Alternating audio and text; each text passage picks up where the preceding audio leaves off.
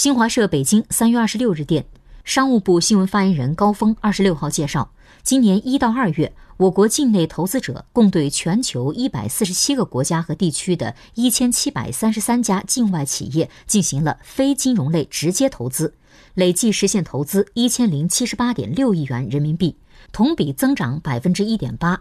高峰在商务部二十六号举行的网上例行新闻发布会上说，一到二月。我国企业对“一带一路”沿线的四十八个国家有新增投资，合计二十七点二亿美元，同比增长百分之十八点三。